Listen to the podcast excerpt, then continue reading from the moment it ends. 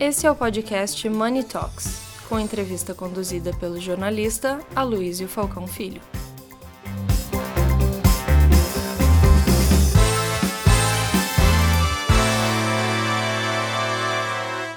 Bom, vamos lá então. É, é, temos aqui um desafio interessante que é falar sobre saúde e bem-estar. A gente, no painel anterior, falava justamente que os baby boomers tiveram uma dificuldade imensa para se adaptar às novas realidades, tanto nas questões ambientais como comportamentais. Eu acredito que saúde e bem-estar também seja algo que tenha de alguma maneira afetado muito essa geração, porque ela foi criada para é, viver sem pensar no amanhã e no meio do caminho teve que se adaptar. Então, vamos desenvolver essas questões aí, começando pelo Cisne e depois o Pedro. Pode ser? Vamos lá? Dez minutos para cada um? Está funcionando? Tá. Bom dia, bom dia Luísio, Cris, bom dia a todos. Obrigado pelo convite por estar aqui. É, a discussão é extremamente interessante, né?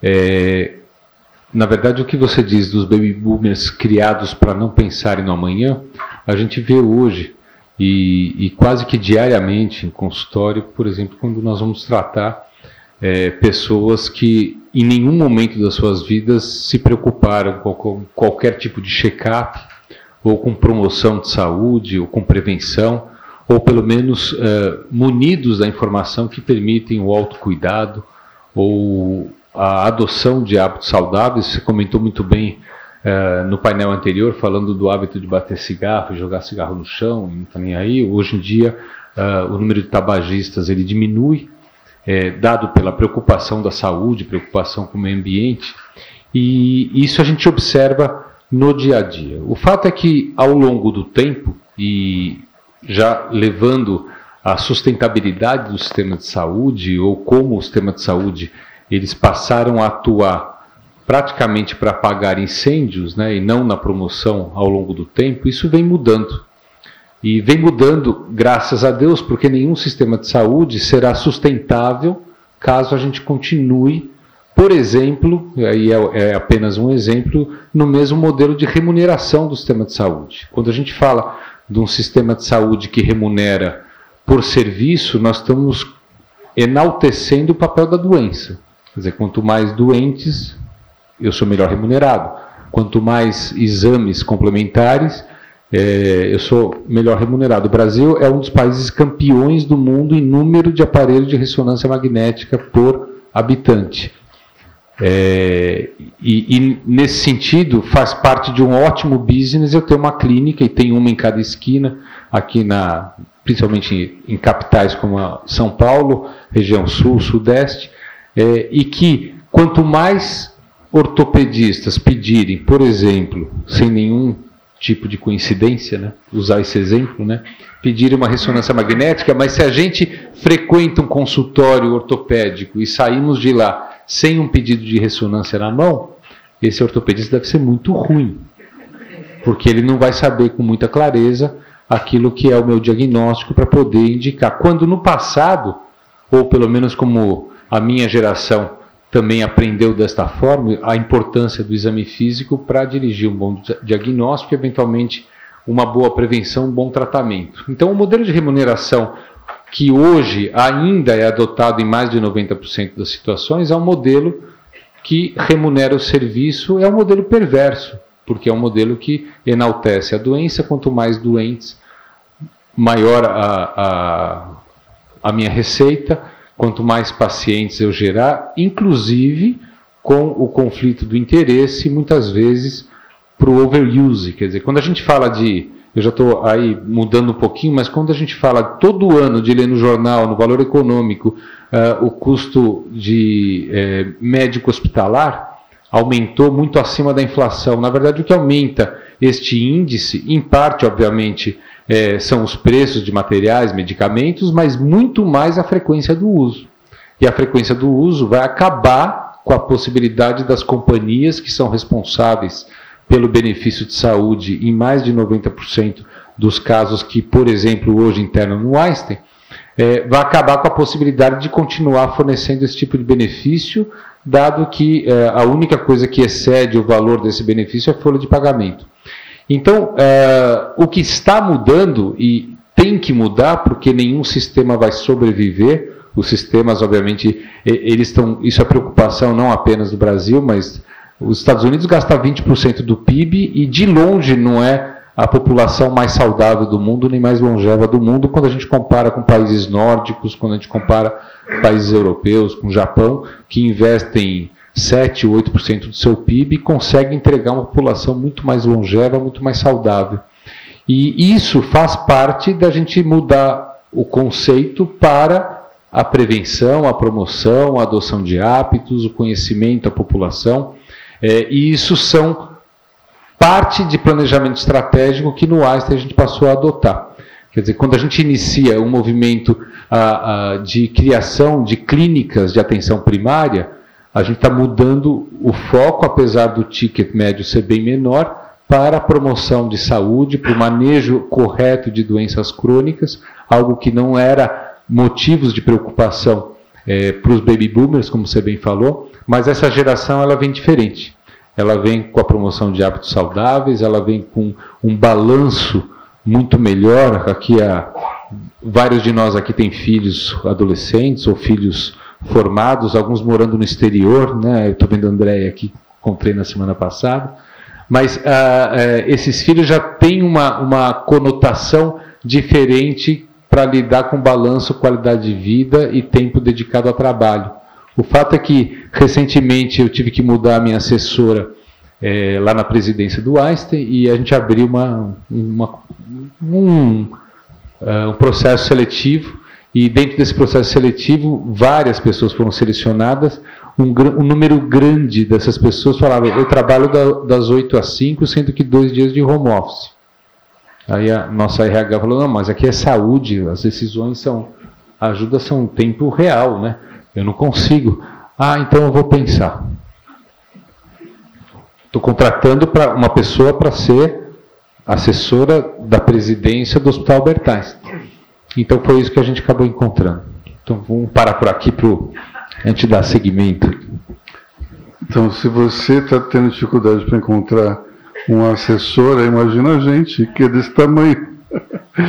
Porque realmente parece que o home office tomou conta de todo mundo. Mas Curiosamente, no jornalismo isso não é tão ruim, porque você, é, você deixa de perder no mínimo uma hora de trânsito não. na ida e na volta. Mas estou falando de secretária pessoal, é. de secretária executiva para me acompanhar o dia, o dia, todo. Na verdade, são 24 horas que a gente está à disposição. Né? É. Ela tem home office, digamos, depois das 5. no interior. Bom, meu caro Pedro, vamos lá? Vamos ver então. O, a questão de saúde é exatamente o que Sidney colocou do ponto de vista estrutural. Ou seja, a abordagem mudou. Não é mais uma abordagem de cura da doença, e sim uma abordagem de fomento à saúde. Isso são basicamente duas questões estruturais. Uma delas é uma questão financeira, propriamente dita, uma, um desabastecimento em relação à cadeia produtiva, no que tange saúde. Por exemplo, saúde abrange 9% do PIB, a gente tem uma correlação de médicos para a população de 2,2 médicos a cada mil habitantes, tá certo? Um modelo de saúde suplementar muito difícil em relação a ajustes, em relação a controles de gastos, em relação até uma própria questão de incentivos perversos dentro do, do ecossistema, desde a fonte pagadora até o usuário final. Então, da maneira que está fomentando apenas o tratamento da doença em si e não uma promoção da saúde, de fato essa conta vai ficar cada vez mais exorbitante. Saúde ocupava, quando a gente vai para o meio privado, né, o meio das empresas, tanto PMEs quanto grandes empresas, ocupava há 10 anos atrás 6% dos gastos com o pessoal, hoje ocupa mais de 20%, 25%. Então a gente tem até uma razão financeira para promover a saúde e não o tratamento da doença em si. E o, uma das questões que eu vejo até aqui no meu micromundo de Aliar. Aliar hoje é a quarta maior rede de diagnósticos do Brasil, a segunda maior de diagnósticos por imagem. E eu vejo aqui, fechando o orçamento da companhia para 2023, o nosso maior gasto não vai ser com equipamentos. O nosso maior gasto vai ser com squads para tratamento de dados. Então a gente de fato acredita que a questão da recorrência, a questão de entender o paciente, a questão de promover a saúde é muito mais assertivo, tanto em relação a retorno financeiro quanto uma relação de tendência especificamente, do que a gente fomentar gastos spot, esse fee for service, como o Sidney comentou, que é hoje a questão que a gente tem o maior desembolso dentro do sistema de saúde. E é, é muito curioso, o ecossistema está se encontrando.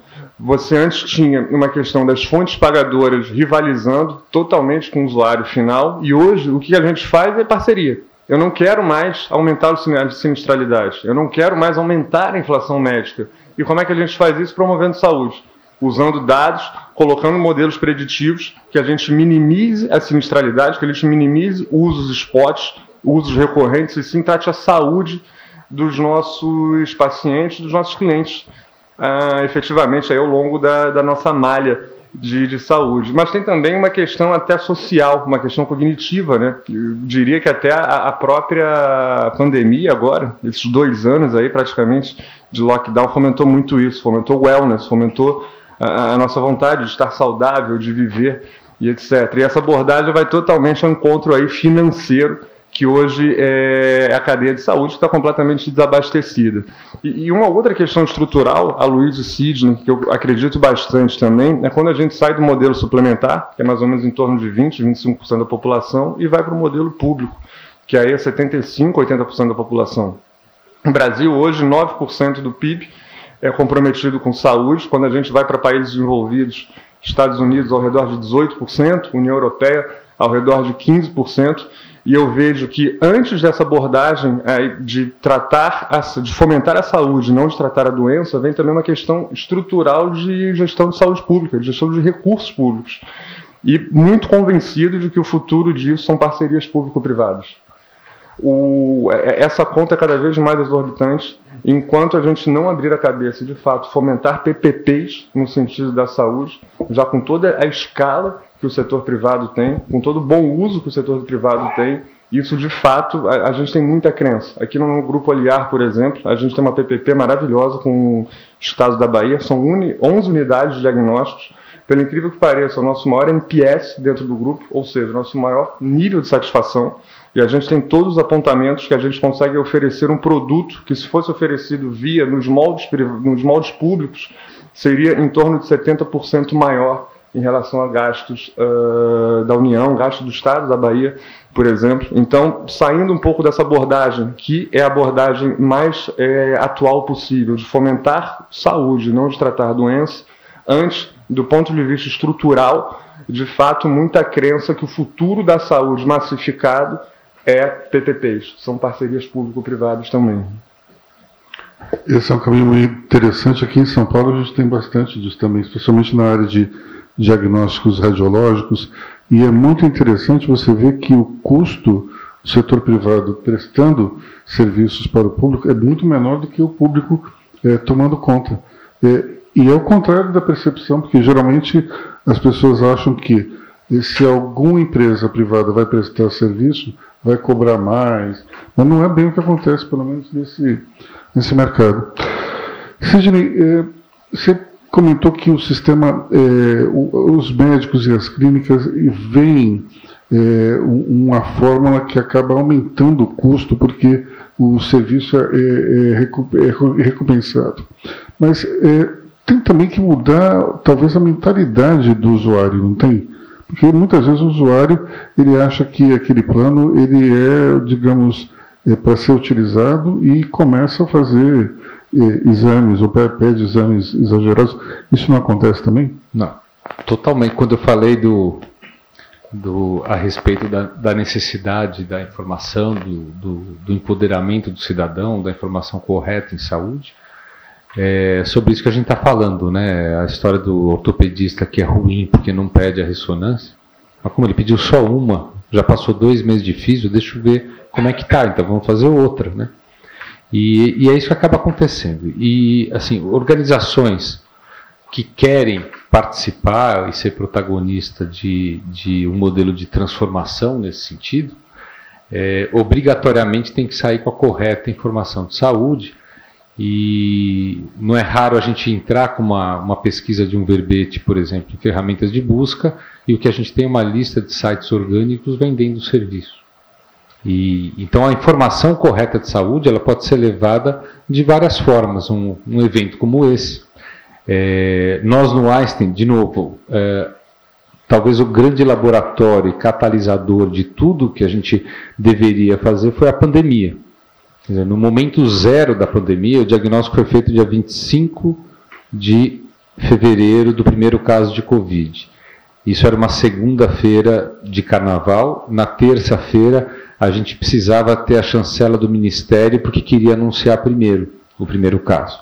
Na hora que anunciou, a primeira providência que o, o, hospital teve foi uma mesa de crise de comunicação, que criou um blog, Vida Saudável, que procurava, através desse blog, trazer a informação correta de comportamento com base na evidência científica. Isso foi feito ao longo de toda a pandemia e muitas vezes eu mesmo tentei me dirigir à população com aquilo que é disponível com base na ciência, aquilo que é apontado de uma forma que a gente poderia evitar contaminação maior, mortalidade maior, dada a falta da comunicação única de uma liderança que a gente teve no nosso país. Portanto, isso, para vocês terem uma ideia, lá no, no, no Einstein, que era assim, é, era ajudado por uma assessoria de imprensa terceirizada ótima, que tinha já desempenhado e mostrado o seu valor quando o, o presidente Bolsonaro se internou depois do, do, do atentado, né?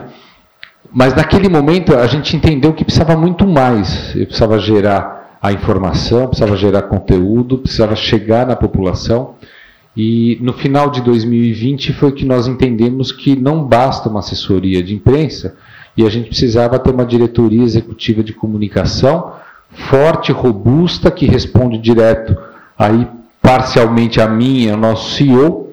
Fomos buscar esses profissionais que alguns já tinham passado pelo Einstein, uma diretora de comunicação aí trouxe um time que virou uma agência de notícias, geração de conteúdo, academia digital de saúde, e isso está é, tá sendo utilizado por veículos de mídia como uma correta informação. Claro, tem que haver uma reputação para isso. Quando a gente hoje vai procurar uma informação leiga de saúde, é, para uma cirurgia, por exemplo, você confia onde?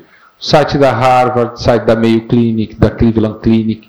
É, e no Einstein a gente está procurando fazer tudo isso do ponto de vista de comunicação, porque nós entendemos que essa é uma peça fundamental se a sustentabilidade do sistema de saúde depender do comportamento. A gente costuma falar que o, o portador de uma carteirinha de convênio é um trem desgovernado, porque ele vai usar e a gente vê no consultório todos os dias. Eu tenho, eu tenho o privilégio de fazer uma atividade de gestão e também de atuar como médico no consultório, com cirurgias. E eu vejo todo dia, doutor, pede o máximo de coisa que o convênio paga.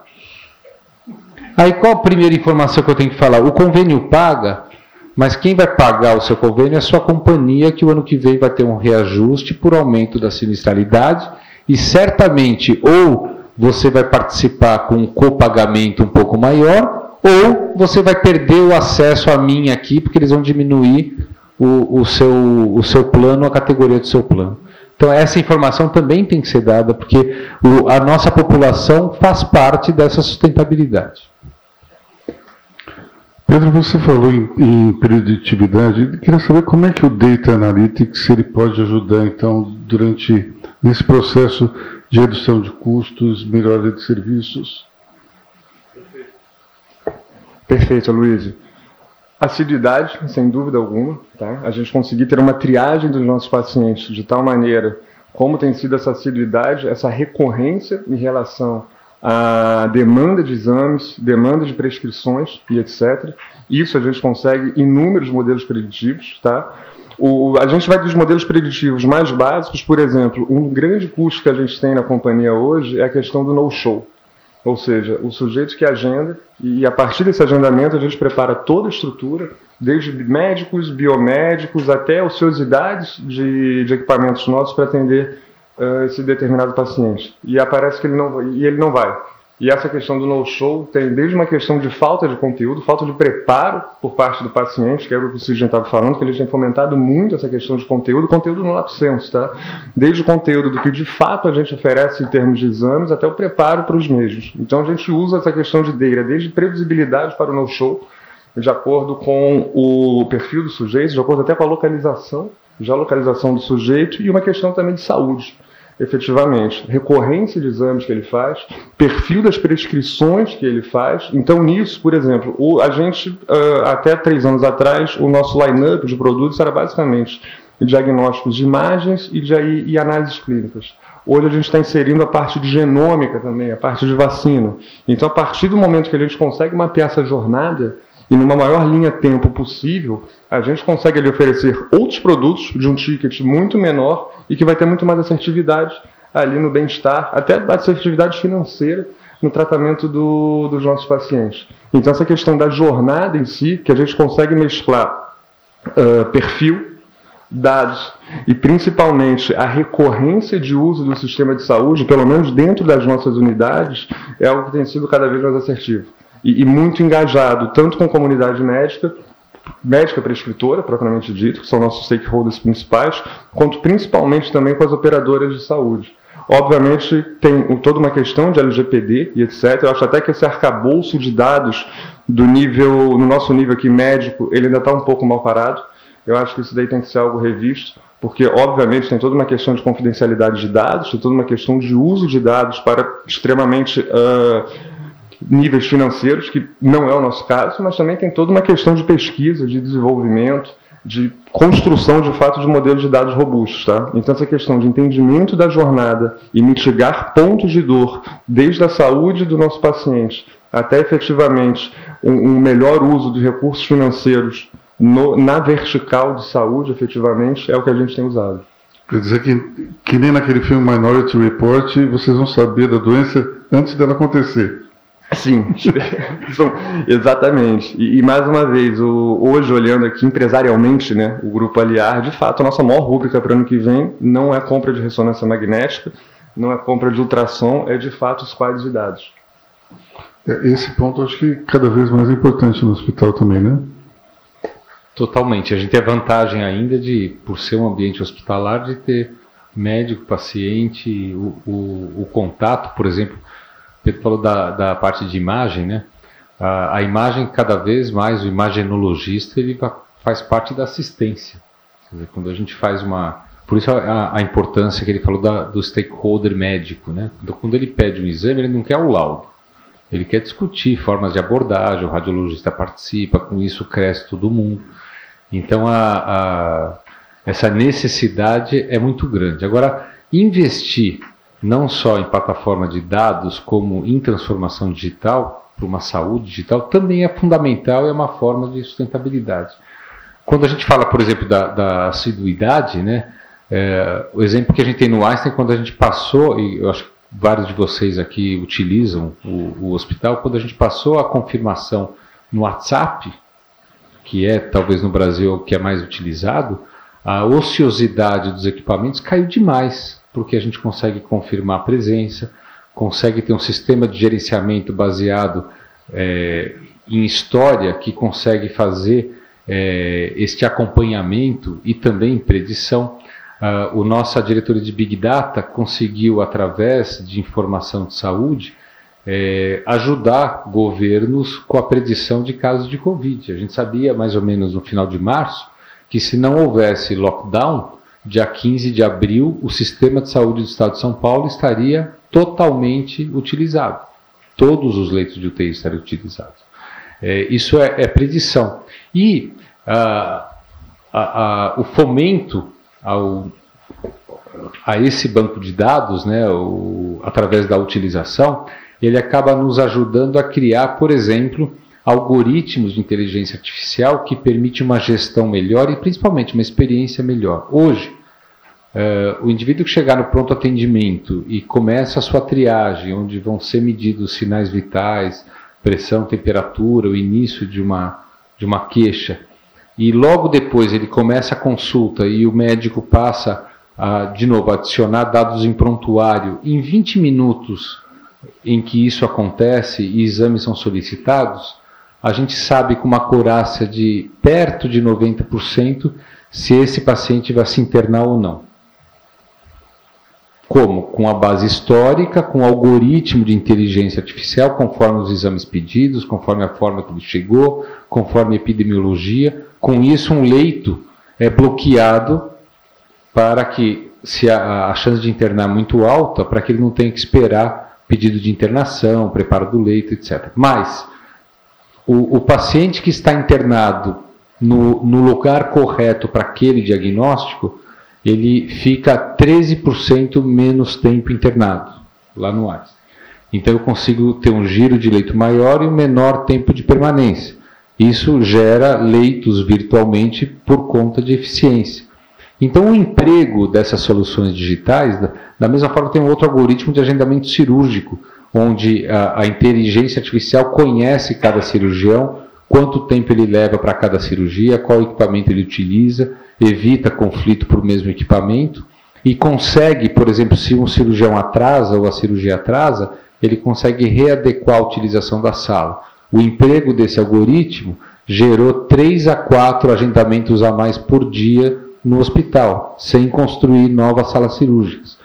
Por quê? Porque a gente vai acabando com a ociosidade. Então, isso que foi falado aqui é muito importante. A gente tem tecnologia hoje suficiente, na verdade, a saúde é aprendiz de todos os outros setores de economia, de varejo, por exemplo, em relação ao uso de inteligência artificial, mas é fundamental para que a gente evite desperdício em saúde. Fabuloso, especialmente porque a gente não tem a menor ideia, como usuário, de toda a inteligência que está por trás de tudo isso. Eu queria agradecer muito a, presença então do Pedro Thompson, do Sidney Klager. Muito obrigado, uma salva de palmas para ele.